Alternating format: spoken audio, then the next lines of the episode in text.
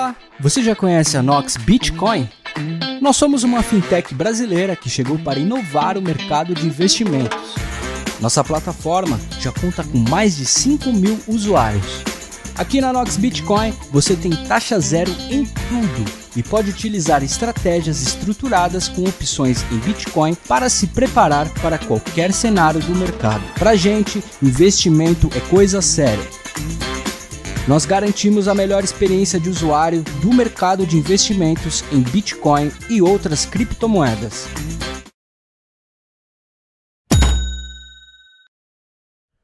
É isso aí, galera. Mais uma vez no debate descentralizado de hoje, participando, nós temos aqui presente o Rodrigo Borges, ele que é fundador da plataforma Spins, essa plataforma que tem a licença de operação lá da Suíça, da FIMA. Temos também o Gabriel Pelissaro, ele que é youtuber e empresário. Temos também o Rossello Lopes, fundador do grupo Stratum, e Cássio Gussão, jornalista do grupo cointelegraph.com.br. Muito bem-vindo a todos e vamos falar aqui no nosso debate descentralizado hoje sobre os quase 13 trilhões de dólares que foram impressos por governos, por bancos centrais no mundo em 2020, provando, né, o porquê que nós temos hoje um ativo digital como o Bitcoin, que tem um limite estabelecido desde sua criação e é impossível aumentar esse limite e na contramão nós temos aí as moedas né, dos bancos centrais do planeta sendo impressas descontroladamente. Então, resumindo, quase 13 trilhões de dólares impressos em 2020, economias estagnadas. Nós temos uma pandemia em andamento que virou mais um caso de politicagem e está sendo usado pra, como a culpada né, da estagnação econômica, porém nós já sabemos que a economia estava quebrada antes da pandemia. A pandemia só literalmente mostrou para a gente como estava as contas já não batiam mais. Né? É, nós tivemos aí essa última semana que passou também a, a rebelião dos nerds no Reddit, aonde fizeram um ataque, digamos assim, contra os fundos de investimentos que estavam apostando negativamente contra ações de empresas na baixa. Eles foram lá, compraram as ações da GameStop, fizeram o preço subir, que ficou praticamente impossível para as pessoas que alugaram a ação, ou nesse caso os fundos de investimento, os especuladores, é, comp comprar a ação de volta porque era uma ação alugada, levando alguns fundos de investimento à falência. Né? Isso tudo organizado através de mídias sociais. E agora nós estamos chegando praticamente aí no fim de uma era. Isso é o fim do capitalismo: 13 trilhões de dólares impresso e toda essa economia toda embaralhada assim. Vamos começar com a, o Cássio Gussão, jornalista do Cointelegraph. Por favor, Cássio. Oh, bom. E aí, pessoal, tudo bem? É, Prazer aí participar de novo do debate aí, Rodrigo. É... Mandar um abraço aí para todo mundo, para todo mundo aí que está aqui. É, você começa comigo aí já me põe numa saia justa. Mas vamos lá. É, eu acho que esse falar sobre o fim do capitalismo, acho que não. É, acho que o capitalismo está. E esse negócio da GameStop aí prova que o capitalismo está mais forte e vai ser mais forte a cada dia.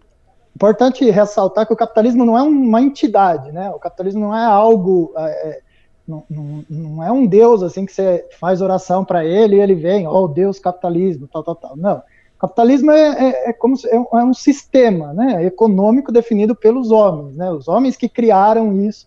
Então não é que o capitalismo é uma entidade que tem uma vida própria, né? Ele depende das ações dos seres humanos e dessa interação social das pessoas, das empresas e dessa complexidade que é a nossa sociedade como um todo. Então, por isso eu acho que se você, é, eu tenho uma visão um pouco mais é, densa do capitalismo, então um pouco mais que vai um pouco mais na base. E se você for ver ele, é, de certa forma, a, a, a, semente do capital, do acúmulo de capital, ele sempre existiu, né? Que é de, de acumular coisas e de atrelar valor às coisas, enfim. Então, eu não acredito que ele vai acabar. Com relação aos bancos centrais, rapaz, eu não sou muito libertário, não. Assim, dessa coisa de que não tem que ter banco central, de que não é o banco central que tem que imprimir dinheiro, de que o dinheiro tem que ter controle. É, é, é assim, acho que a gente, às vezes, concordo que não pode ter uma impressão desenfreada de dinheiro, porque isso acarreta uma inflação e outras, outras coisas. É, mas não concordo que o dinheiro do Banco Central, o dinheiro de um Estado, tem que ser limitado e por conta, sei lá do que, né? sei lá, é porque tem tanto ouro, então só pode emitir o dinheiro de ter, tem que ter esse lastro que a gente não cobra do Bitcoin, a gente vai cobrar do Estado. Não faz, acho que, muito sentido. E, por exemplo, a gente cobra dos bancos centrais que eles, ah, não pode imprimir dinheiro desenfreado porque o dinheiro tem que ter um limite. Mas o Ethereum não tem limite e a gente não fala nada. Tipo, ah, então porque o Ethereum tá legal, porque é cripto, beleza, mas porque é, é, é banco, é Estado, aí nós é contra o Estado, aí não pode. Então acho que tem um pouco essa idiosincrasia aí, esse, esse, esse ponderamento. É, eu acho sim que os bancos centrais não podem imprimir um dinheiro desenfreadamente, mas do outro lado, eu já trabalhei no Estado, já trabalhei em prefeitura, já trabalhei no governo do Estado de São Paulo. É, a conta do Estado nunca fecha e nunca vai fechar, porque a demanda que o Estado tem que oferecer nesse Estado, do jeito que está configurado, e pode ser qualquer Estado, pode ser um Estado europeu, né, na, na, que tem, uma, tem configurações diferentes do que ele fornece ao cidadão do que no Brasil, a conta lá não fecha, a conta aqui não fecha e não vai fechar em nenhum lugar nunca. Porque a demanda que se tem da população para o Estado é uma demanda constante e sempre em aumento. Então, sempre ela está aumentando. Então, vou dar um exemplo aqui bobo, mas é, canabidiol, por exemplo, minha filha usa canabidiol. É um remédio lá que ela usa para epilepsia. Antes não tinha esse remédio. Agora, os estudos e as ciências têm. Então, e aqui no Brasil, o SUS fornece medicamentos de alto custo. Então eu estou entrando contra o SUS para fornecer. Então essa demanda minha era uma demanda que não existia. E agora, com o desenvolvimento, passou a existir, porque o Estado aqui permite. Então, essa demanda sempre vai conseguir, sempre vai haver, sempre vai existir, sempre vai ser maior. Aqui no Brasil de um jeito, nos outros estados de um jeito, porque as pessoas sempre vão nascer, sempre vão morrer e a tecnologia sempre vai avançar. E a tecnologia avançando, ela gera novas demandas. Então a conta do Estado nunca vai fechar, o Estado certo. sempre vai ser deficitário. Gabriel Pelissaro, microfone. Opa, opa. Então, um, pegando essa ideia do Cássio ali, uh, eu acredito que faz sentido também essa questão de que as demandas são infinitas, né? O ser humano sempre vai criar demandas e se você for depender de uma instituição como o Estado, né? Aí você vai ter problema, você vai ser vai ter déficits. Por isso que eu defendo, né, então, essa questão do livre mercado, porque o preço vai regular essa demanda. Você tem uma demanda, uma, uma questão do ser humano, de uma demanda infinita, você sempre vai ter desejos infinitos. Quando você, você supre algo, você vai querer mais, né? E aí, por isso que existe, eu acredito que essa, essa questão dos preços, que vai equilibrar essa demanda, né? Mas é claro, aí você tem todo, toda uma questão social, aí a gente pode e abrir bem aqui o leque, né, Rodrigo? Mas qual que era a pergunta inicial mesmo? É, como que vocês veem esses 13 trilhões de dólares impresso, né? E o impacto que isso vai ter no capitalismo, na economia e com o Bitcoin, que é um, um, arti um, um ativo digital que tem um limite, né? Comparado com o dinheiro que não tem limite, né? Aonde vamos parar? É, eu acredito que aí entra essa questão cultural. Então hoje nós terceirizamos tudo para o Estado. Então, meio que a gente espera muita coisa desse Estado. E é claro que não existe almoço grátis, como a galera fala. Então, você está demandando auxílios, você está demandando mais recursos, vai ter esses recursos vão ter que vir de algum lugar. O que eu acho que as pessoas não entendem é que esses recursos que elas pedem vêm delas mesmas, né? Através da, da questão dos impostos. Então, eu acredito que é uma questão mais cultural das pessoas começarem a entender que o Estado não é uma instituição mágica, que provém as coisas ilimitadas e é só você pedir e aí ele fornece, como se fosse um Deus.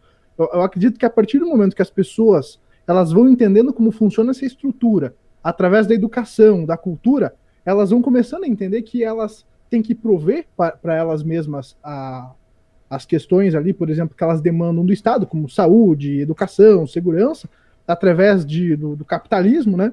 Então, por isso que eu acredito que estamos longe do fim do capitalismo, porque é ele que vai prover esse equilíbrio e essa questão de controlar a oferta e a demanda, né? Porque se você deixar na mão do indivíduo, a gente vai ter desejos ilimitados. Então tem ali o preço para equilibrar isso. E o Bitcoin, eu acho que ele vem como um remédio para essa questão da, da sociedade que a gente tem hoje. Então, concordo, o Banco Central vem, ele imprime dinheiro, é, é o funcionamento deles. Eu acho que o remédio ali está no Bitcoin, está no ouro, que são ativos que você pode se refugiar para se defender da, depreciação aí que, que o nosso sistema hoje financeiro faz. Rodrigo Borges, por favor. Primeira coisa, sempre muito bom, né, ver, ver esse tipo de discussão e alguns temas que, não, que eram quase é, é, é proibidos no, no, no, numa, na academia brasileira, como liberdade, escola austríaca, liberalismo, ser discutido por gente jovem, como o próprio Gabriel e outras tanta, tantas pessoas que vêm discutindo isso, eu já, eu já, acho que isso é um avanço. Agora, um avanço muito bom. Agora, respondendo a sua, a, a sua pergunta, Rodrigo, eu acho que não. Eu acho que o que vai, o que deve acontecer, eu também não acredito numa grande ruptura, mas o que deve acontecer, e o que eu gostaria que, que, que acontecesse, que em algum momento vai acontecer, é, é, a gente voltar a um capitalismo mais puro, mais liberal. Então, todos os grandes ciclos de crescimento econômico ocorreram em mercados liberais. O que, que, eu é, é, falo como liberal? A base do, do capitalismo é o que eles chamam de trocas voluntárias, né? Ou seja, voluntariamente as pessoas trocam valor entre elas por mercadorias, serviços e, etc. E com isso você tem a geração de lucro e a acumulação de riqueza. Eu acho que essa é a base do capitalismo. O que vem acontecendo é que, se você olhar historicamente, fora raros momentos onde a intervenção estatal era muito necessária porque houve uma ruptura no tecido social, tipo Segunda Guerra Mundial, algum ativo como algum, algum acontecimento quanto esse, fora em casos muito específicos, e as pessoas sempre usam, ah, o plano Marshall, é, tá, mas foi uma questão muito específica como estava destruído. Mas fora isso, todos os ciclos econômicos ocorreram em países ou regiões no qual a economia fluiu de forma mais liberal. Isso, isso, e digo, eu digo fluxos, é, ciclos econômicos de grande de longo prazo, né? 10, 20, 30, 50 anos de crescimento, não os voos de galinha que a gente tem no Brasil, né? Então, todo o ciclo econômico nasceu de, de economias liberais, do, do, do, capitalismo no seu estado mais puro, ou perto do seu estado mais puro. O que vem acontecendo é o que acontece sempre quando você analisa historicamente. É óbvio que quando você tem um capitalismo mais puro, algumas distorções ocorrem alguns é, é, é, oligopólios acabam sendo criados, por quê? Porque diferentes áreas do desenvolvimento econômico têm graus de crescimento de eficiência diferente. Vamos falar de tecnologia, a gente fala das big techs hoje. Se a gente pegar os últimos 40, 50 anos, o grau de eficiência que teve que a tecnologia ofereceu é gigantesco. Então, você formou-se oligopólios. Só que a mão do Estado ela tende a ser pesada demais. Quando ela começa a interferir de uma forma ou de outra, ou restringindo algum negócio, ou como eles estão fazendo agora, para manter a economia é, é, viva, você gera mais dinheiro, mais dinheiro e injeta, e você vê distorções como a Bolsa Americana batendo, é, é batendo all-time high, uh, sem, nenhum, sem, nenhum, sem nenhuma base estrutural, ou seja, ninguém explica porque as ações estão são altas, além do fato de ter muita liquidez no mercado, estão despejando dinheiro. Então, é, é, respondendo a sua pergunta, o economismo, a, a, economia não, perdão, o capitalismo não vai acabar. O que eu acho é que a, a, medidas vão acontecer para que esse, esse, essa intervenção estatal diminua.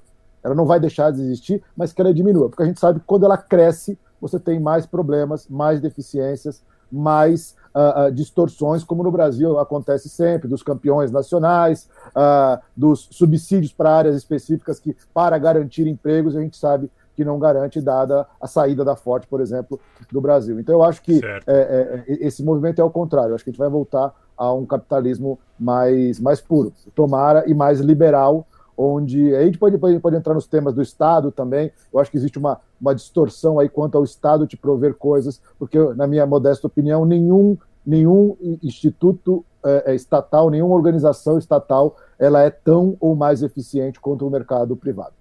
Mas é isso, mais capitalismo. Certo. Vamos lá, pessoal. Inclusive, deixe seus comentários na descrição desse vídeo. Não se esqueça de seguir o canal também, clicar aí, ajudar no crescimento compartilhando os nossos vídeos. E essa semana, inclusive, também eu ouvi uma frase bem interessante, né? Ah, no Twitter, é, o pessoal escreveu lá assim: é muito fácil você ser socialista em um país livre do que você ser livre em um país socialista. Eu achei bem interessante, né? Rossello Lopes, por favor. Bom, boa tarde a todos aí, boa tarde, galera, que fazia um tempo que eu estava afastado, deixando uh, a, a Dani, que eu acho que é mais legal a Dani do que eu, na audiência da Dani gera mais do que a minha audiência, né? Então, mas a Dani sempre que pode me cobre uh, aí. Mas, cara, bom, vamos lá. Eu, eu tenho que concordar. Eu acho que capitalismo uh, é bom. Capitalismo bem feito é bom, né? Afinal, graças ao capitalismo, a gente é possível você gerar emprego, é possível você desenvolver novas ideias, fazer novas coisas. O problema é quando a gente tem um, um capitalismo vamos falar na, na, versão shark do negócio, na versão tubarão da coisa, né? Então, onde você tem uh, alguns capitalistas demandando uh, realmente no mercado inteiro. Então, se a gente olhar no Brasil, como disse o, nosso libertário Paulo Guedes, né, são 180, 200 milhões de trouxas sendo manipulado por seis bancos, né? Então, tá aí. A gente tem Uh, são extremamente capitalistas os bancos privados, ou que a gente tem aí, a gente sabe que tem dois bancos onde são uh, o Banco do Brasil e a Caixa Econômica Federal, uh, que são, né, no caso do Banco do Brasil, tem ações privadas, mas a Caixa Econômica Federal é 100% público, mas a gente está vendo, se a gente tirar esses dois bancos e a gente olhar o, o, o Itaú, Santander e, e, o Bradesco, pô, os caras juntos mandam no, no mercado, então daí tá geram empregos? Sem dúvida, geram e também estão acabando com empregos. Né? Então, eles vão desligar, vão fechar uma série de agências.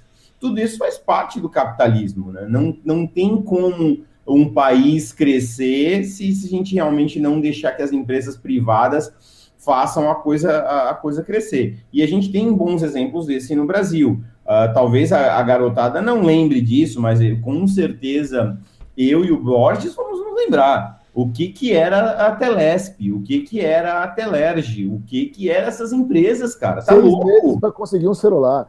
Exatamente. Ah, não, isso antes, na, na, na, década de 80, meu pai ah, recebeu ah, um telefone, depois de acho que sete anos de espera, que recebeu a linha telefônica de casa do Estado. Depois de acho que um ano e pouco vendeu e pagou a nossa casa. Você declara o telefone no imposto de renda, declarava o telefone é? no imposto de renda como um bem. Já tivemos, olha, olha isso, já tivemos uma linha telefônica como ativo, né? Então, a gente, se a gente para pensar, pô, a gente teve uma linha telefônica como ativo, um dia isso foi ativo, um dia isso foi moeda de troca, teve pessoas que trocaram por carro, por casa, olha o ponto que, que a gente chegou. Só uma coisa, Rossello, você lembra que quando você comprava um telefone, era tão, era tão um negócio, um, uma coisa tão importante que você ganhava ações da empresa de telefonia. Exato, é. eram duas coisas diferentes, mas por ser o Estado aí tudo bem, né? Eu acho que se é. hoje a gente criar uma empresa, uma fintech, e a gente tokenizar a fintech, vai comprar uma briga fodida com Receita, com, com CVM, com regulador, com a porra toda, né? Mas, mas as, as telecoms, como é o que o Borges falou, lá atrás você fazia, você comprava a linha telefônica, esperava 10 anos, né? Até então usava sinal de fumaça, orelhão, carta, qualquer coisa assim, né? E aí uh, você recebia ações. Então, quando a gente viu que entrou no Brasil uh, ah, BCP, que foi a primeira, TES, uh, porra, TES em Campinas, poxa. Que há tanto tempo que eu já nem lembro o nome das outras, né? Uh, aí houve realmente isso, a entrada dessas empresas privadas, a gente viu a evolução que foi. E a gente está acostumado a ver isso. Basta você olhar as empresas que privatizaram os pedágios, a melhoria que houve nas rodovias. Então, o capitalismo, ele é bem-vindo, mas um capitalismo, vamos falar, canibal, aí eu não acho que ele é tão bem-vindo assim. Então, eu acho que a gente precisa talvez de mais liberdade. E eu acho que precisa o próprio governo, né? Aí a gente entra na questão do Estado, poder dar mais liberdade e poder dar mais condições de uma competição. E no, no ramo que nós atuamos hoje em dia, né, que a gente está olhando, Uh, a gente vê qualquer fintech que queira entrar no mercado, a quantidade de, de, problemas que esses caras vão enfrentar, a quantidade de regulamentação que eles têm que atender. Então, é muito, realmente é muito, muito complexo. E aí, para a gente olhar, né, quando a gente sempre olha o Estado e a gente está vendo um monte de dinheiro imprimindo, imprimindo, imprimindo, imprimindo, uh, e, é, e, é, isso aí, é o Estado tentando correr atrás. Né? Se a gente, será que a gente tivesse um modelo de deixar o pau comer ali, talvez não seria um mal necessário, ao invés de a gente sair imprimindo, em vez do, do Estado ficar imprimindo um monte de dinheiro, fazer ao contrário, vamos reduzir impostos para aumentar a competitividade no mercado, para que a competitividade do mercado possa gerar, fazer com que a economia vire. Será que se a gente experimentar o, o mais duro, né, o mais difícil, talvez não fosse o melhor? Que tal, ao invés de imprimir dinheiro, reduzir os impostos para que os comerciantes consigam manter o seu negócio funcionando? Então a gente precisa atender isso. E eu sou o cara mais contra empresas públicas. A Caixa não deveria ser pública, o Banco do Brasil não deveria, o Correio. Cara, vende tudo isso porque não passa de cabide de emprego. E só para eu poder finalizar o porquê que eu sou contra. A gente não vê, e quando a gente vê fraude em empresas privadas, quem fraudou vai para a cadeia.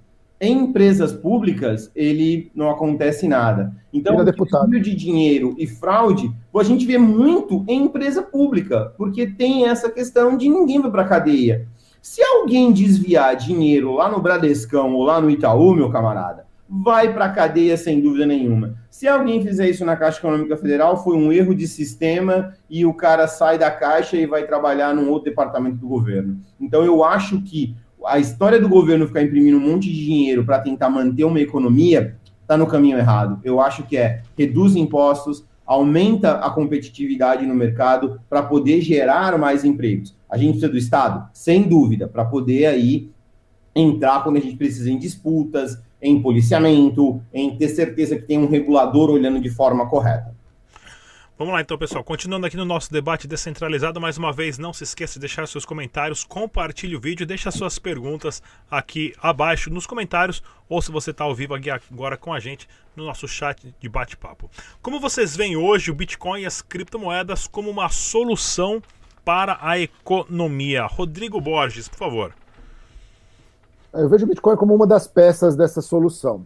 Eu acho que o, o, o Bitcoin ele tem a função, ele tem é, é, dois aspectos. Né? Ele tem o aspecto direto dele, de, de, implementação, ou seja, de uso como meio de pagamento, reserva de valor ou, ou, ou o que quer que seja, a facilidade, a eficiência que ele traz para o mercado, a forma como hoje você vê dinheiro institucional de grandes fundos entrando massivamente o, o Bitcoin, ele, eu, eu, acho que ele não, não tem mais volta. Eu acho que o Bitcoin e as criptos já fazem parte do sistema financeiro mundial como mais um componente de inovação.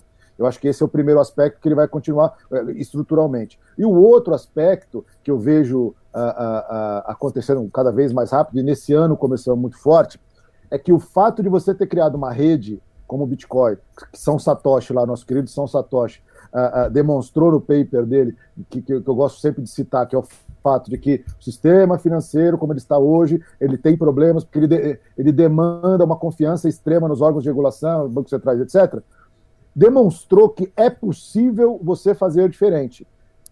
Há 10 anos ou 15 anos atrás, ninguém questionava o modelo como ele estava é, é, pré-estabelecido, de bancos centrais, de grandes uh, uh, sistemas, inter, uh, corporações internacionais, financeiras, seja cartão de crédito, rede de pagamento. Ninguém questionava. O mundo era assim porque era assim. Eu acho que o que as criptos trouxeram foi uma oportunidade de se questionar isso, né? Ah, até porque a gente não se lembra, mas os bancos centrais, eles têm, durante a história da economia, eles têm uma vida muito curta. Os bancos centrais começaram no final do século XIX. Eh, do século XIX. Então, tem, a maioria dos bancos centrais tem menos de 100 anos.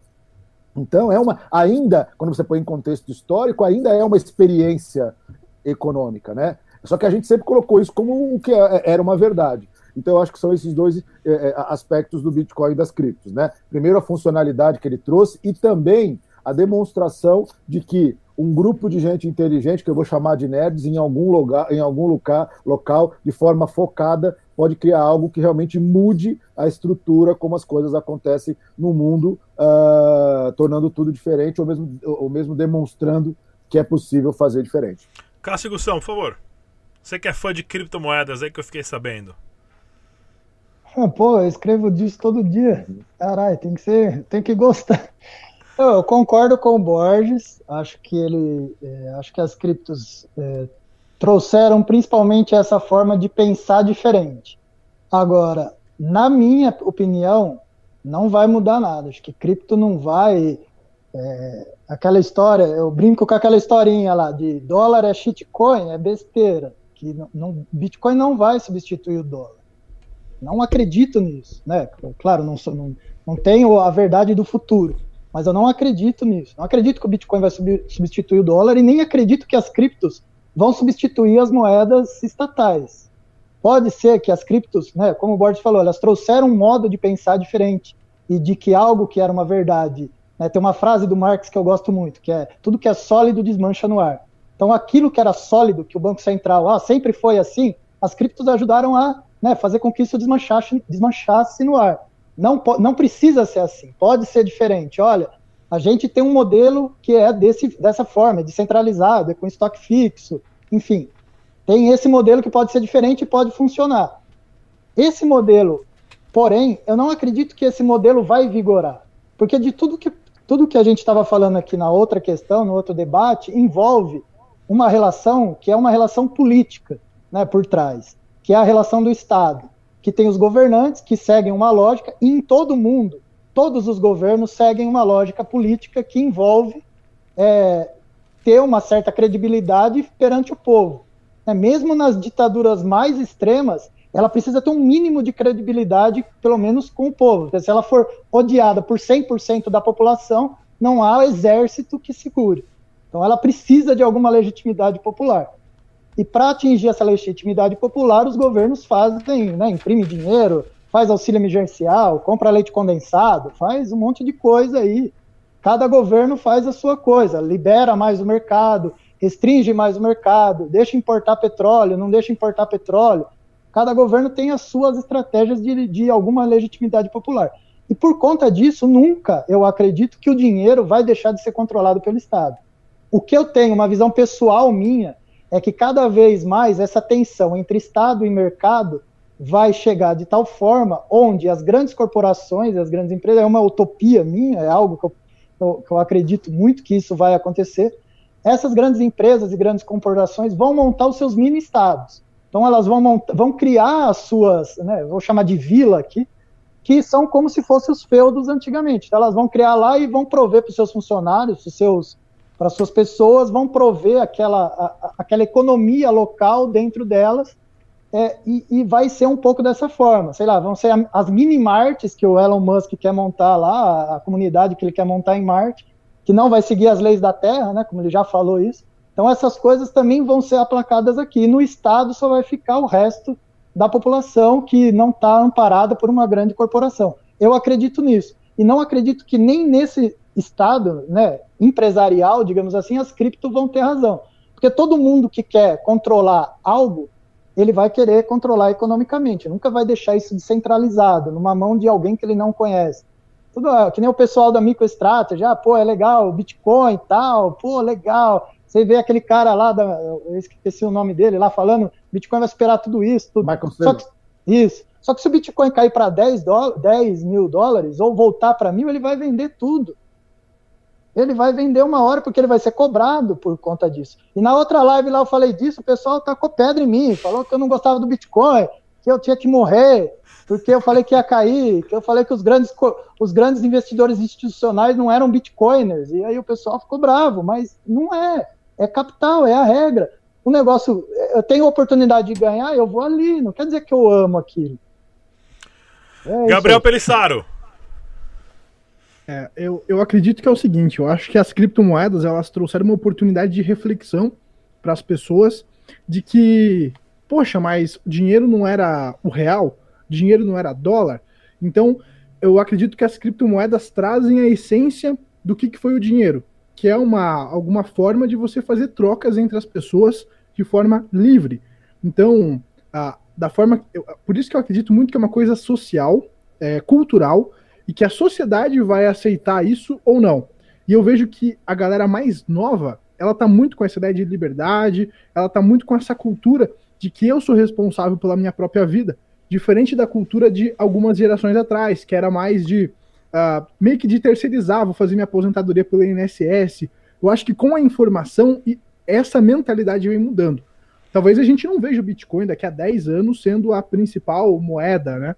Eu acho isso difícil também, porque a mudança cultural ela demora décadas, séculos, né, para isso mudar. Mas eu vejo que a, a questão toda está no indivíduo. O que, que o indivíduo quer, né? Então hoje muitas pessoas elas, elas, elas pagam os impostos esperando que o Estado provenha tudo para elas. Só que se a chavinha da cabeça mudar, elas também podem entender que, poxa, se eu não pagasse o imposto, eu poderia fazer livre a associação entre as pessoas, como já foi uma vez, e tocar minha vida da melhor maneira, de maneira mais livre, onde eu compro o que eu quero, vendo o que eu quero, para quem eu quero, e tendo opções de moedas para fazer isso eu acredito que aí pode voltar essa questão dos feudos, né? Então pode ser que cada cidade ou cada estado. eu acredito nessa descentralização, cada um adote um tipo de moeda, e aí a gente pode voltar no que já foi um dia a humanidade, dessa questão da livre troca entre indivíduos, dos indivíduos se entendendo entre si e não dependendo de uma instituição centralizada ou algo do tipo. Então eu, eu também acho difícil o Bitcoin ser a moeda que vai substituir o dólar, mas eu vejo ele como um potencial para ser uma reserva de valor e também para trazer uma reflexão para as pessoas de que o dinheiro não precisa ser o dólar ou o real que é estatal. O dinheiro ele precisa ser algo que faça eu trocar o meu trabalho, minha hora, minha energia por, pela sua hora, pela sua energia, pelo seu trabalho, pelo que você está gerando, né? Então acho que é, eu acho que esse que é o grande fator que as criptomoedas trazem para a gente refletir. Rossello Lopes. Cara, uh, eu acho que a, a criptomoeda ela veio para colocar em xeque o que a gente conhece de dessa economia fiduciária com papel, com transferências eletrônicas. Cada vez menos a gente vai ver o papel na rua, cada vez menos a gente vai ver o dinheiro circulando, a gente vai ver bastante o dinheiro uh, eletrônico. Então, hoje em dia já existe o dinheiro eletrônico. Então, não é, não é à toa que a China está fazendo a própria criptomoeda dela, né? E outros vão fazer também. Então, a gente vai, a gente está vendo de novo a criptomoeda ela veio para fazer evoluir. Então, tanto que a gente está vendo de, de, de, evolução nos sistemas financeiros tradicionais como nós conhecemos, está acontecendo por conta do que a criptomoeda conseguiu fazer. Então, isso é muito legal uh, ah, para o mercado. Mas uma coisa que vocês falaram, concordo plenamente, não vai substituir o dólar, não vai substituir o euro, não vai substituir nenhuma moeda. Mas a gente está vendo uma nova geração de moedas, as tal das stablecoins, desafiando o dólar, desafiando o euro. A gente está vendo isso. E aí eu acho que vai muito de encontro com o que o Gabriel, o Gabriel falou. A gente, de repente, a gente vai ver a stablecoin do governo de Santa Catarina. A gente vai ver a stablecoin do governo de São Paulo. A gente vai ver a stablecoin, tem uma máfia bastante conhecida chamada OPEP. A gente vai ver a, a moeda, a oil coin, que é da OPEP. Ao invés de, de ser tarifado naquela, vai ser tarifado na, na Oilcoin. Então a o gente Facebook vai... tentou fazer a dele. É, exatamente. O Facebook tentou fazer a dele. E a hora que alguém conseguir fazer, vai vir uma lavada de cópias. O primeiro que fizer a dele vai fazer um monte. Talvez a maior preocupação do regulador agora é o Facebook falou: não, então tá bom, não vamos fazer mais a Libra, vamos fazer a outra agora. E essa outra agora é uma stablecoin com paridade no dólar. E aí, não, não tem o que discutir numa situação como essa. Se a gente falar que esse cartel aí que todo mundo conhece, chamado OPEP, a OPEP decide fazer a oil coin com paridade no barril do petróleo ou com paridade no próprio dólar. O que o governo americano vai fazer, amizade, numa situação como essa? Então a gente vai ver uh, uh, toda essa economia, graças a Satoshi Nakamoto, a gente vai ver muita coisa sem mudar por conta uh, disso a, ela, a criptomoeda em si, ela tem um grande uh, uh, papel nessa história toda, sem dúvida nenhuma. Mas o Cássio falou uma coisa que as pessoas têm que entender, e eu vou assinar embaixo pelo que o Cássio falou. Fundo de investimento e novos fundos que serão formados não são bitcoiners. São capitalistas, são caras tentando fazer o seguinte: quanto é que eu consigo ganhar? É cara que vai fazer pump para chegar a 40 mil quando chegar em 40 mil, ele vai executar, vai comprar de volta em 30 mil. Esse cara, ele tá pouco se lixando quem é Satoshi Nakamoto. Esse cara é uma empresa, ele representa e ele precisa prover números. O que vai manter ele no cargo dele, no emprego dele, é o quanto ele deu de rentabilidade para os investidores que não têm a menor ideia da diferença do Bitcoin Cash, Bitcoin Gold, Bitcoin Satoshi Vision, Bitcoin a puta que te pariu. Esse cara que é o quê? Pump, pump, pump, dump, volta, recompra. E acabou. Então, é isso. Esses caras não são bitcoiners. É óbvio que esses caras vão fazer com que esse mercado cresça? Claro, sem dúvida nenhuma. Indiretamente, o chinês da 25 de março vai comprar o Bitcoin para pagar a fatura da, da, da importação que ele está fazendo. Ou vai operar com Tether. E o Tether vai crescer porque precisa comprar Bitcoin. Então, você vê que existe uma simbiose total no mercado para que realmente cresça aquele cara que é uh, assim um, um, completo fanático por Bitcoin, uh, por, por Satoshi Nakamoto, o que quer seja, acorda magrão, O mercado é bem diferente, não é como o Borges falou para um bando de nerd que ainda acredita que cada um tem que ser, ter lá o seu software instalado, cada um tem que fazer uma validação da carteira que está instalando, que tem que entender de blockchain, que tem que entender da tecnologia inteira. Acabou. Hoje o usuário quer uma app onde ele faz o download, ele compra, ele vende, ele nem sabe o que é mnemônico, ele não sabe o que é chave privada, ele não sabe disso. E ele vai embarcar na, na, de quem? Naquele cara que criou um fundo, falou, cara, não te preocupa não, bota teu dinheiro aqui, a gente dá uma rentabilidade para você, e é isso aí.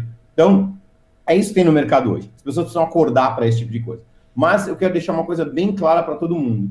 A tecnologia de criptomoeda, ela está só começando. A gente está experimentando uma solução que é de tokens. A gente está experimentando uma solução do que a blockchain pode fazer. Fiquem atentos para a próxima onda, que é tokenização. A gente experimentou dinheiro, a gente experimentou como é que eu uso isso como dinheiro. De repente, o que o Gabriel falou da gente voltar para a época do escambo, a gente vai ver o escambo 2.0 em esteroides, Magrão. A gente vai ver ex exatamente tokenização. Para que diabo eu vou, eu vou tokenizar a horta, eu vou tokenizar a plantação de soja, eu vou tokenizar o carro, eu vou tokenizar o jogador, eu vou tokenizar a garota de programa. Então a gente vai ver a nova onda chamada tokenização. A garotada que está chegando, que está vendo isso agora, o Rodrigo é, o, é, um, dos, é um dos primeiros. O Rodrigo está sendo um dos caras que estão começando a tokenização agora. Daqui cinco anos ele vai ser dinossauro, perto do que vai vir. Então, a garotada que está chegando agora precisa entender o que é, é essa nova economia que está surgindo, mas principalmente abra o olho para algo chamado tokenização, porque a gente vai ver, tokenização vai dar o que a gente conhecia como escambo do passado em esteroides 2.0, sem tanta intervenção do Estado. diga lá, diga lá, Gabriel, por favor. Eu acho que essa vai ser a grande revolução, sem dúvida. É. Sem dúvida, essa vai ser a grande revolução. Só que tem um ponto, né? A gente não pode esquecer que se o cara da ponta, que hoje tem 65 anos, que é dono, eu estou citando um perfil, não entender, não acreditar e não confiar, nada acontece. Então, assim, não adianta a gente, a gente se fechar. Acho que você tem toda a razão. A próxima revolução é a tokenização de ativos, porque o, e, no modo muito geral, que a gente vai criar uma grande bolsa mundial descentralizada de qualquer coisa tokenizada. Esse é o futuro. Pode, só para complementar, é justamente aí, uh, quando a gente vê isso que tu deu exemplo do. Eu vou mais longe. O, o camarada da, da, categoria do Warren Buffett, a categoria do, do, do, camarada do, do próprio Bill Gates, do George Soros e outros megas investidores que estão no mercado, esses caras nessa faixa, de faixa etária de idade, não estou falando faixa etária de de grana, mas que estão envolvidos e são investidores, essa garotada tem que pensar justamente isso: como é que eu desenvolvo um aplicativo, uma solução, um produto que esse cara vai olhar, vai entender, vai ler e vai falar, aí tem. A hora ele vai comprar, né? Ele vai botar o dinheiro dele ali. Ele vai botar é, o dinheiro. É, eu... é, essa, isso é uma oportunidade de mercado, uma oportunidade de negócio que essa molecada é. que está chegando agora tem que se amarrar. Então, eu acho que, que realmente é isso. Como é que a gente consegue uh, uh, fazer esse mercado crescer? Quem vai fazer não sou eu, não é o Borges, uh, é os que vai vir depois da gente. É esses caras que vão fazer essa nova revolução surgir. A gente vai pavimentar o caminho para os caras. É, pessoal, só, só, um comentário. Diga lá, diga lá, concordo, só para completar aí, Rodrigo, só para completar aí rapidinho, concordo aí com o Rossello, com o que o Borges está falando. E tanto é verdade, acho que essa, é, a questão da tokenização é um movimento que responde à primeira pergunta sua lá: o capitalismo vai acabar? Não, ele vai ficar cada vez mais é, é, é complexo, digamos assim, e cada vez mais trazendo oportunidades. O que, que a tokenização que o Rossello está falando vai trazer? Vou dar um exemplo de música, né? Que tem agora um, um projeto que eu li hoje muito bom disso. Então, a música hoje, os direitos autorais, antes eram pertencia só às grandes gravadoras, Sony, BMG, o cara tinha o direito da música do Beatles, lá que depois o Michael Jackson comprou a vida inteira. E o que está tendo um movimento? Sem tokenização ainda. Os caras estão comprando esses direitos de música, de, de, diversas músicas, de artistas novos ou de artistas mais consagrados, e estão disponibilizando numa plataforma ali nos Estados Unidos, que eu esqueci o nome, para a galera comprar a partir de 10 dólares. Então isso tá, tá o quê? É um puta movimento do capitalismo incentivando, é, trazendo uma nova forma de investimento. Isso possibilita o quê? O cara que é novo, tinha uma menina lá, eu li a, a matéria por causa de uma menina que estava estourando, porque a música dela valia um dólar, porque ela era desconhecida, ela pôs no YouTube, estourou, a galera gostou, e, o, e quem tinha aquele direito de um dólar passou a valer 100, 200, eu não, não vou lembrar as cifras agora. Mas é isso, isso vai trazer mais oportunidades para todos mais oportunidade para o cara que é o youtuber. Pô, vamos tokenizar o youtuber agora. O cara não é ninguém hoje, quem é o Cássio hoje, não é ninguém. Aí de repente, sei lá, o Cássio entrevistou o presidente da Coreia do Norte. Pô, tá valendo mais o passe dele, tá valendo mais o token, ajudamos o cara a ir lá. Enfim, acho que isso vai trazer mais oportunidade para todo mundo e vai trazer mais essa complexidade para o capitalismo e mais oportunidade para todo mundo. Acho que isso realmente isso é um caminho. Né? E, pro, e esse caminho mostra que o capitalismo cada vez mais vai se fortalecer. Se ele vai se configurar num capitalismo canibal, que é um pouco do que eu acredito que sempre vai, o capitalismo sempre vai caminhar um pouco para esse canibalismo, aí a gente vai ver lá na frente. É, pessoal, para a gente entender um pouquinho também em relação à tokenização de empresas, negócios, serviços e pessoas, né? Ah, o Brasil ele já, já desponta, digamos assim, na área de tokenização há décadas, mas de uma forma diferente, porque o que é uma tokenização para as pessoas entenderem de uma forma simples, né?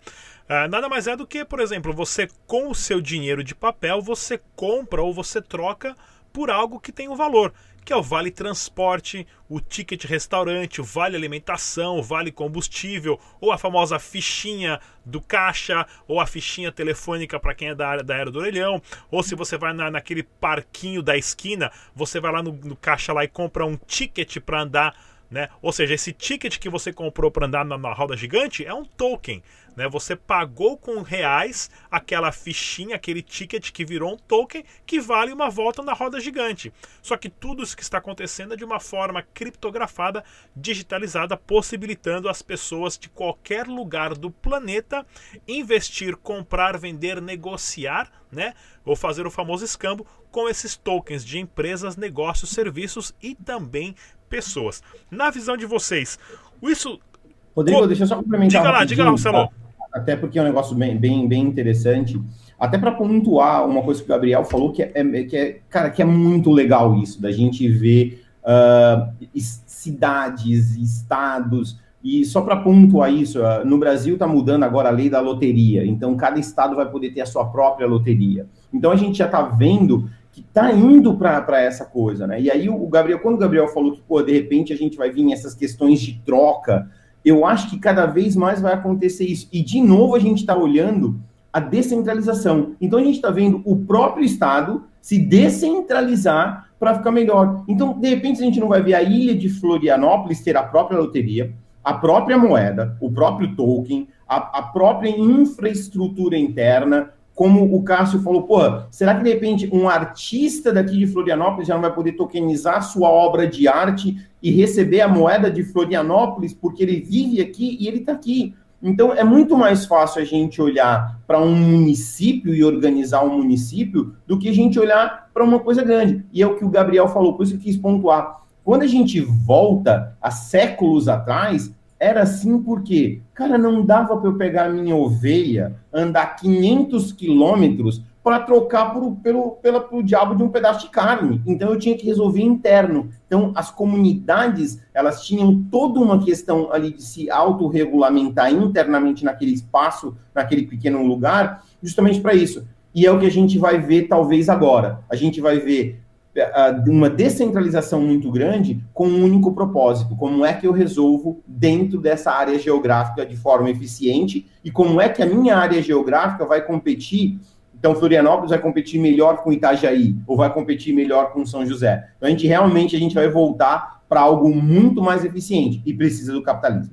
O Rossello, complementando, Diga lá, Gabriel. Aí, aí entra uma questão da escolha das pessoas. Por isso que a educação e a cultura é tão importante.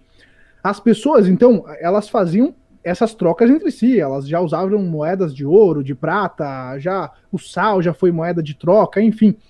E aí tem uma questão da estabilidade e da volatilidade. E quanto mais o indivíduo gostar de volatilidade, gostar de correr risco, a gente vai para esse caminho que o, até o Rossello falou, dessas, dessa descentralização, o que aí fortalece o capitalismo de livre mercado.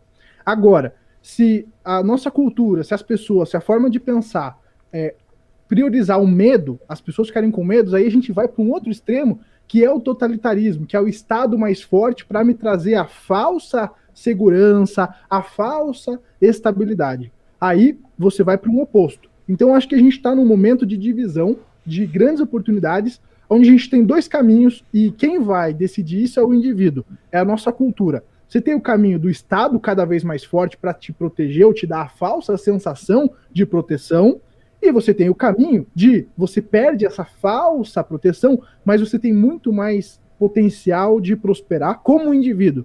Aí por isso que eu bato tanto nessa tecla, que cabe a você que está assistindo agora de ser o protagonista da tua vida. Parece clichêzão de coach barato? Parece. Mas se você entender que essas criptos são oportunidades para você crescer e que você construindo o teu caminho com volatilidade, você tem mais potencial de crescimento do que buscar ser um servidor público para ter estabilidade, aí eu acho que é a partir daí que o negócio vai começar a mudar. Eu acredito que parte muito das decisões do indivíduo, da cultura. É interessante que você falou isso mesmo, Gabriel, porque é, é na verdade o gancho para minha próxima pergunta, né? Ah, e uma observação também, né? Nós tivemos essa semana anunciado aí o prefeito de Miami postando o, o, white paper do Bitcoin no próprio site do governo, né, um ponto .gov, miami.gov ali, e dizendo que ele vai transformar a Miami em um hub de criptomoedas como existe o Crypto Valley, como existe em São Francisco, né? Vai ser o quê? CryptoBit. Vai ser o CryptoBit? né? E com isso, o Estado sim está tendo a iniciativa, nesse caso o prefeito de Miami, o prefeito jovem, o prefeito, digamos assim, moderno, conectado nas transformações, e você vê o Estado estendendo a mão ou dando o primeiro passo para esse incentivo. Como vocês enxergam isso, essa parceria de Estado com essa, essa, essa, essa revolução da tokenização acontecendo? Começar com o Rodrigo Borges, por favor. É, putz, é, inclusive o prefeito de Miami comprou bitcoins, né? ele pegou Treasure, parte do Treasure da, da Treasury da Eu cidade. acho que 1% ele vai investir, tá, tá no processo. É, é, alguma coisa assim. Só queria fazer dois comentários, assim, só para complementar coisas muito interessantes que o pessoal falou. Primeiro, uh, Cássio, o que você falou sobre a, as comunidades fechadas, tal, isso já tem até um nome. Eles deram o nome de Citadel, né? que era o nome antigo das comunidades. Então, é, é, vão ter, a, a, a, se você está fora ou dentro da Citadel só para o nosso ouvinte aí saber que já existe um nome para isso, é o tal da Citadel. E outra coisa que o Rossello falou muito bem, é, é, que é o, o, o que os investidores, os grandes fundos não são bitcoiners e não precisam ser. Não é ruim eles não serem bitcoins. Vamos largar a mão de ser purista entendeu? Não importa. Todas as grandes commodities do mundo, ouro, café, açúcar, minério de ferro, qualquer coisa, as grandes commodities só se tornaram commodities quando todo mundo começou a investir e se tornou padrão no mercado. Então eu quero, eu não estou nem aí se o cara está comprando Bitcoin ou investindo em qualquer cripto, porque ele acredita, porque ele conhece a tecnologia, melhor seria. Mas se ele não entende, mas está comprando e acredita no potencial de crescimento, Acabou, o cara não precisa ser Bitcoin para fazer tudo isso. E às vezes até melhor que não, entendeu? Porque não fica aquela discussão filosófica que tiram, é melhor, sabe? Eu acho que, que, que é um bom sinal. Esses caras, shark do mercado, eh, os, os rocks, né, como dizem nos Estados Unidos, estarem botando dinheiro no Bitcoin, isso é algo. É bom, é bom, independente do motivo pelo, pelos quais eles, eles estejam fazendo isso. E falando em relação ao governo, que é a sua pergunta, Rodrigo, eu posso dizer em relação à nossa experiência lá em Zug, no Crypto Valley, né? Eu acho que assim, uh, uh, e, e, a Suíça, até pelo, pelo. é o país mais federativo do mundo, né? Tanto que pouca gente sabe, mas o CH que tem no final do, do, do, dos domínios da Suíça é de Confederação Helvétia, que é o primeiro nome da Suíça, né? Ela se, ela se chamou Suíça porque ninguém entendia o que isso significava 200 anos atrás. E, e, e é, é, a sociedade mais descentralizada uh, uh, do mundo, né? o país mais descentralizado do mundo, então o Crypto Valley só podia ser lá porque tem tudo a ver com descentralização. E eu, eu, eu tendo a dizer, como um liberal, que o país, a região, a cidade, que criar condições de menos atrapalhar, o que eu chamo de menos atrapalhar? É você dar condição de você ter um modelo legal que as pessoas, que, que, que, que a, a, a, indústria de cripto possa se estabelecer. Ou seja, é criar é, é, quinais, criar estruturas que você diminua a burocracia e consiga simplesmente estabelecer o seu negócio de forma legal. Segundo, a criar estruturas de regulação que não impeçam a inovação. O que isso quer dizer? Na, na Suíça, no, no Crypto Valley, em Zug, não existe uma licença de cripto ainda. Estão pensando em fazer. E isso é bom. Então, a licença que a Spins tem hoje lá é uma licença de fintech que diz eu posso atuar em várias áreas, investimentos, pagamentos, tal, tal, e eu sigo as, as regras mínimas de KYC, AML e tudo mais para uma, uma fintech. Se eu vou fazer cripto ou não, eles não se importam. E, e outra coisa interessante, que a regulação ela seja faseada. Uma das coisas que mais mata startups e inovação no mundo não é custo, não é imposto, apesar disso bater, é burocracia. É você pegar um mercado, estar disruptando aquele mercado, fazendo um novo e ter que encontrar um meio legal para ter a forma de trabalhar. Isso é o que mata, porque a burocracia, e no Brasil, por exemplo, imagine que você cria uma empresa nova, que como os mercados de cripto existiam, que não tem um KINAI. Foi o que aconteceu com a gente. Em 2017, a gente ficou meses tentando abrir empresa no Brasil e não dava um KINAI para gente. Por? Porque não existia. Então tinha que existir alguma forma, como em outros mercados tem, como nos Estados Unidos, na própria Suíça, que é o seguinte: você vai abrir uma empresa. Do que, que é a empresa? Ah, tá na lista lá é, é, é de, de, de é, é, funções ou, ou, áreas específicas, não tá, tá em outros. Acabou, é um negócio novo, que depois vai ser regulado. Então eu acho que, de novo, como pela minha perspectiva liberal, quanto mais uma, regi uma região criar incentivos, e incentivos não é, dar, não é só dar dinheiro, é não atrapalhar, é criar facilidade. É facilidade de você operar, primeiro, de você iniciar, de você operar, de você contratar pessoas, de você não ter burocracia, de você ter é, é, incentivos para gerar tecnologia. Então, se Miami fizer isso, ou qualquer outra, outra é, região ou país fizer, é muito mais interessante do que simplesmente você dar, dar dinheiro para que as coisas aconteçam. Cássio Gussão, você que é fã do Estado, hein? Oh, eu não sou fã do. Não é que eu sou fã do Estado, só não acho que é assim. Ele é fã do Estado, não precisa ser essa. De... Não, só não acho que precisa ser esse negócio. É tipo. É... Ih, vem um bicho aqui. Não precisa ser esse negócio dualista. Ou é o Estado ou é contra o Estado. Ou é a favor do livre mercado e aí, ou é contra a favor o livre mercado. Acho que não precisa ter esse negócio de céu e inferno.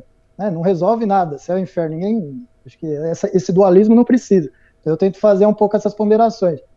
Eu não tenho nada a acrescentar ao que o Rodrigo falou. Eu acho que o que o Borges falou aí é, é, é o que eu penso também. Acho que é, e eu, como eu já trabalhei dentro do Estado, como eu falei, trabalhei dentro do governo do Estado. A burocracia do Estado é, é burra, de verdade, é burra, é ridícula. A ponto de você ter que carimbar um papel para levar para o cara da mesa do seu lado. Você não chegar no cara e falar, ô, fulano, faz aí, caramba. Pô, é, vai arrumar, vai resolver. Tem, não, tem, tem que, pegar a fila. Papel, é, registrar no papel para entregar para ele, aí ele foi almoçar e depois atrapalha tudo. Então, acho que isso, o Estado tem que é, ser menos burocrático e prover mais a inovação. Certo. acho que contra isso não, é, é, é, não há questionamento. Quanto mais o Estado cria burocracia, e quanto mais. E, e acho que só ponderar um negócio aqui. Quando a gente vê esses escândalos né, de, ah, de corrupção, desviou tanto do governo, vamos criar formas de, de, de, de, de controle melhor. Quanto mais burocracia a gente cria, mais roubo a gente cria. Então, quanto mais a gente cria. Ah, eu vou dar um exemplo. O, o, o, estado mais corrupto do Brasil não é o poder executivo, é o poder judiciário. Não acreditem que os juízes não roubam. Eles roubam muito mais do que os executivos. Quanto mais a gente cria mecanismo de controle para os governos, e aí acho que também a descentralização e, a, e o fim da burocracia que a gente pede para as empresas, a gente também tem que pedir para os órgãos governamentais. Então, quanto mais a gente deixar, lógico, tem que ter controle? Tem, mas quanto mais controle a gente coloca em cima do controle, mais corrupção e mais burocracia a gente está gerando. Então, Ministério Público é corrupto, Tribunal de Contas de cada estado de cada é só para você ter uma ideia. Olha o Tribunal de Contas do Estado de São Paulo. Para avaliar as contas de uma prefeitura, às vezes o Tribunal de Contas demora quatro anos, quatro anos para avaliar as contas de uma prefeitura.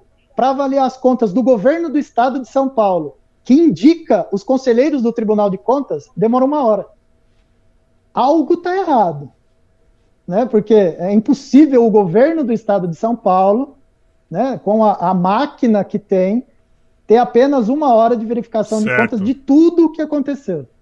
E uma prefeitura, de uma, sei lá, de Itupeva, que é uma cidade aqui de 50, 60 mil habitantes, demorar quatro, três anos para acontecer a, a, coisa do Tribunal de Contas. E aí as contas de uma prefeitura vão para os vereadores votar. não sei se vocês sabiam, mas o Tribunal de Contas dizer que um prefeito roubou, né, dizer, falou, ó, reprovei suas contas, não significa nada, não serve para nada. Quem decide é a Câmara de Vereadores. A Câmara pode acatar aquele parecer do Tribunal de Contas ou não acatar. Ou seja, se o Tribunal de Contas dizer, olha, fulano, prefeito daquela cidade lá, ó, as contas tá tudo errado. O cara gastou aqui sem precisar, não, não, não tinha. E os vereadores falar, não, esquece o tribunal, tá tudo ok? Tá tudo ok. Então, você criou uma burocracia. Para que, que existe então o Tribunal de Contas se o que ele fala, em tese, não serve para nada, são os vereadores que decidem? Então, para é poder isso. colocar os apadrinhados políticos. Pô. Exato. É isso. Mas por quê? Porque os apadrinhados políticos também estão no Tribunal de Contas, também estão no Tribunal de Justiça de São Paulo, também estão nos fóruns municipais. Porque não sei se a, a grande maioria não sabe, mas os fóruns, a prefeitura ajuda os fóruns em todo lugar, ajuda a polícia militar em todo lugar. Toda cidade, a polícia militar, que é uma função do governo do estado, conta com a ajuda da prefeitura municipal em todo lugar, porque o Estado não consegue prover as condições necessárias para as polícias. Então, quanto mais mecanismo de controle você cria para o Estado também, mais você torna o Estado corrupto. Então, quando vê lá, ah, Lava Jato, juiz, Sérgio Moro é herói. Desculpa a palavra, mas a puta que pariu. Nunca coloquem um juiz como herói, porque por trás dele existe um, um, um sistema tão ou mais corrupto do que o sistema executivo. E eu falo isso porque eu tive dentro disso e eu vi muita coisa que eu é, é, saí da política por conta disso, de muita coisa que eu vi, muita coisa que eu não quero ver nunca mais na minha vida. Certo. Gabriel Só tem um juiz herói que é o Judge Dredd, hein? Judge Dredd. Gabriel, por favor. O único ju ju juiz herói não tem nome. Morreu, ninguém sabe quem é. Vamos lá, Gabriel. O, o, Ô, Cássio, eu, eu, acho importante você falar dessa questão aí, que realmente, eu acho que esse céu e inferno ali é, é, complicado. É que a grande questão é o seguinte: quanto mais você tenta colocar mecanismos para, como é que eu posso dizer, para reduzir a corrupção, como você falou, mais aumenta a corrupção, mais burocracia você cria, mais aparelhamento ali e, e brechas você pode criar. Só que se você também não faz um controle desse, o Estado, como sistema, como, como ele não tem compromisso com o resultado, digamos assim, ele também começa a ficar fora de controle. Então, o que, que eu acredito? Eu acredito que não, a gente não vai nem para o céu nem para o inferno. Talvez reduzir esse Estado, talvez reduzir a, talvez reduzir a dependência das pessoas junto a esse Estado. Eu também não, não acredito no fim do Estado. Eu acho que Primeiro que se você acabasse de uma hora para outra, as pessoas iam, ia virar um caos do caramba. Eu, é. eu, eu, não entendo como é que funcionaria um ancapistão, por exemplo. Mas eu vejo que o Estado cuidando das questões básicas, até mesmo da justiça, pode, talvez, segurança pública, segurança nacional, acho que ok. O, o, que me incomoda é quando o Estado começa a, a ser dono de empresas, começa a regular muitos setores, como, por exemplo, o setor de comunicação então hoje a gente tem três operadoras de telefonia celular no Brasil, porque a Oi já, já faliu. Então é isso que me incomoda. É esse estado gigante, meio que dizendo que as pessoas são muito burras, mas elas podem votar.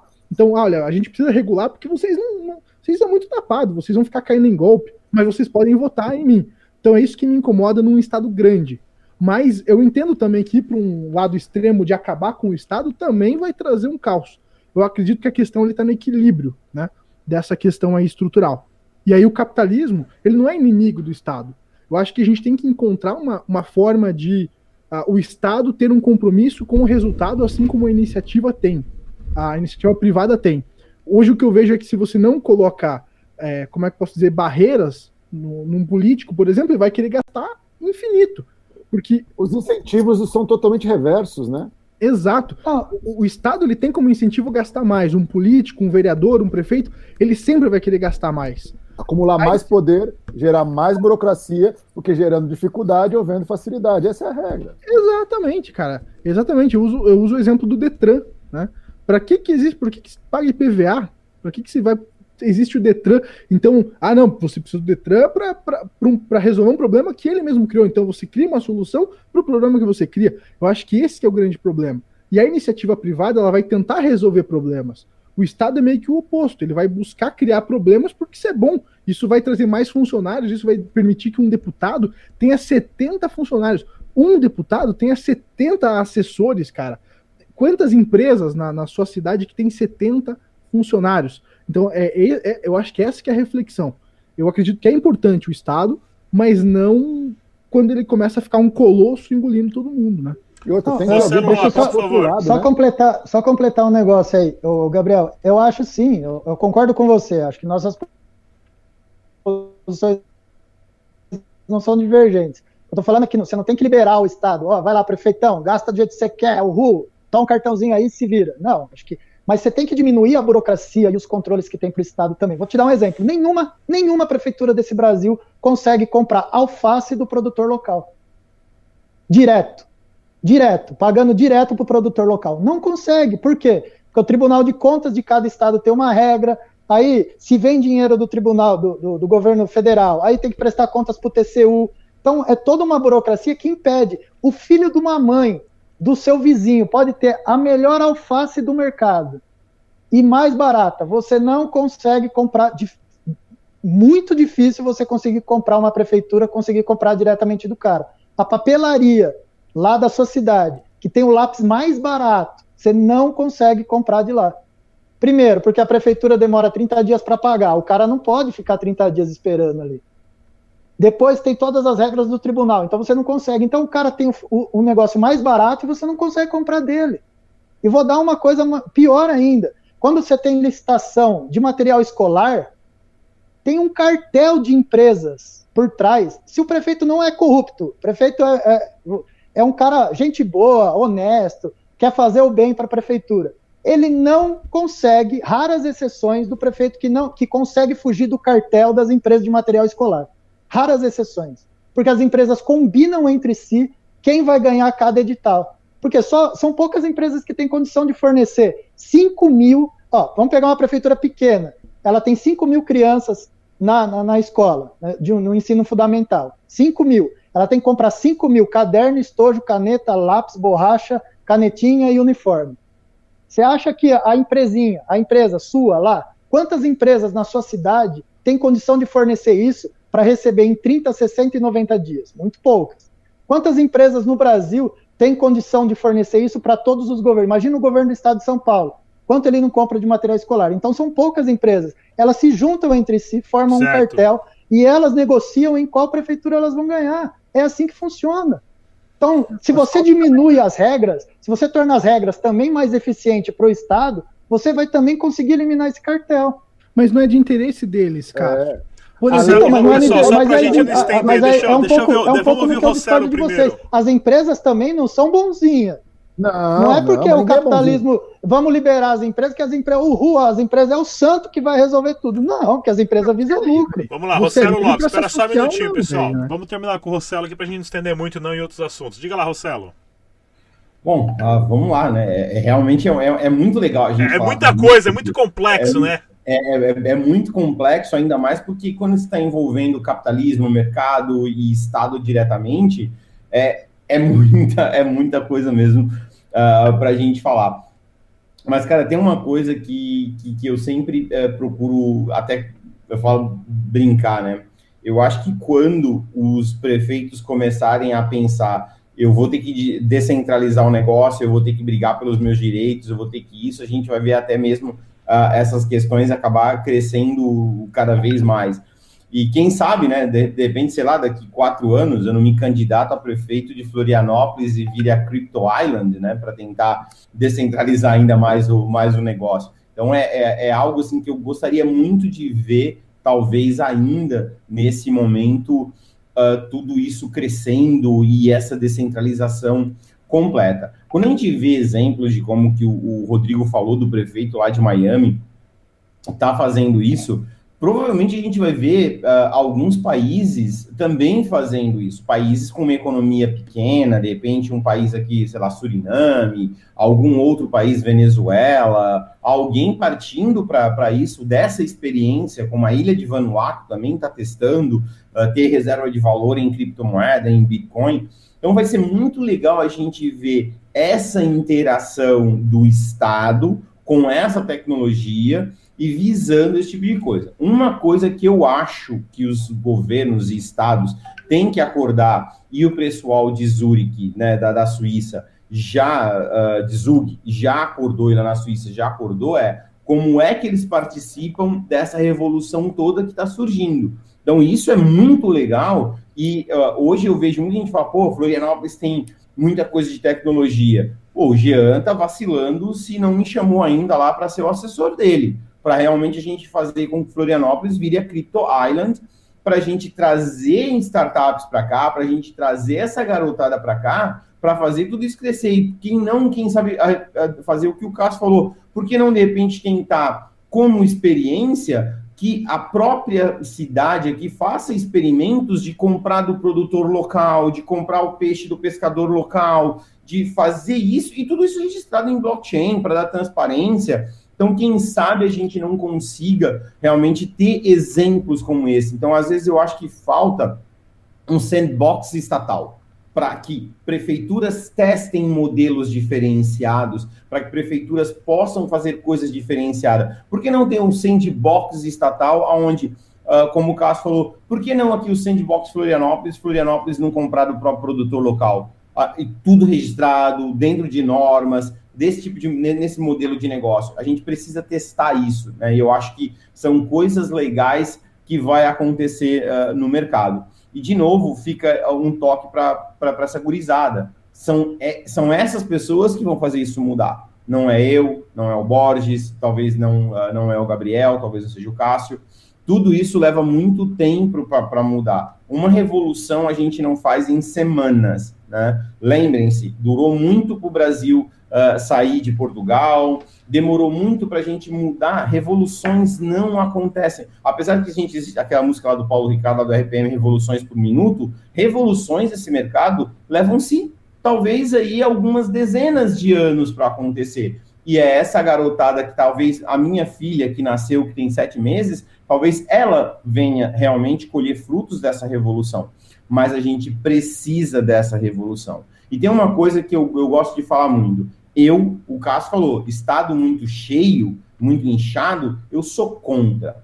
Quando você tem um estado enxuto, gastando pouco e tomando conta de questões de segurança, de questões realmente de disputas, é aí onde o Estado deveria ser. O Estado devia estar lá para estar cuidando disso. Agora, empresas estatais, empresa do Estado, empresa daquilo, empresa daquilo, um monte de fiscal, um monte disso, um monte daquilo a gente está enchendo demais. Vamos deixar a, a, iniciativa privada tomar conta disso. Então, eu acho que a gente vai começar a ver mudanças quando municípios se tornarem mais enxutos, uh, estados se tornarem mais enxutos e a União Federativa se tornar mais enxuta. Aí talvez a gente vai ver resultados resultados muito e muito melhores. Eu espero ver esse resultado ainda, mas eu tenho certeza que quem vai colher os frutos de tudo isso, de toda essa mudança, talvez vão ser os meus netos. Pois é, pessoal, bastante coisa acontecendo, a complexibilidade do sistema é muito grande, mas esse foi mais um debate descentralizado aqui do canal Dash Dinheiro Digital e tivemos presentes aqui o Rodrigo Borges, ele que é fundador da plataforma Spins, o Gabriel Pelissaro, ele que é youtuber e também é empresário. Tivemos o Cássio Gussão, ele que é jornalista do portal Cointelegraph e Rosero Lopes, fundador do Grupo Extrato. Muito obrigado a todos e até a próxima, pessoal. Tchau. Dash foi lançado em 2014 como uma versão mais escalável do Bitcoin. Mesmo com a escalabilidade melhor, os usuários da rede Dash perceberam que somente a tecnologia básica de blockchain não é adequada para os tipos de aplicações de pagamento que você e eu usamos todos os dias.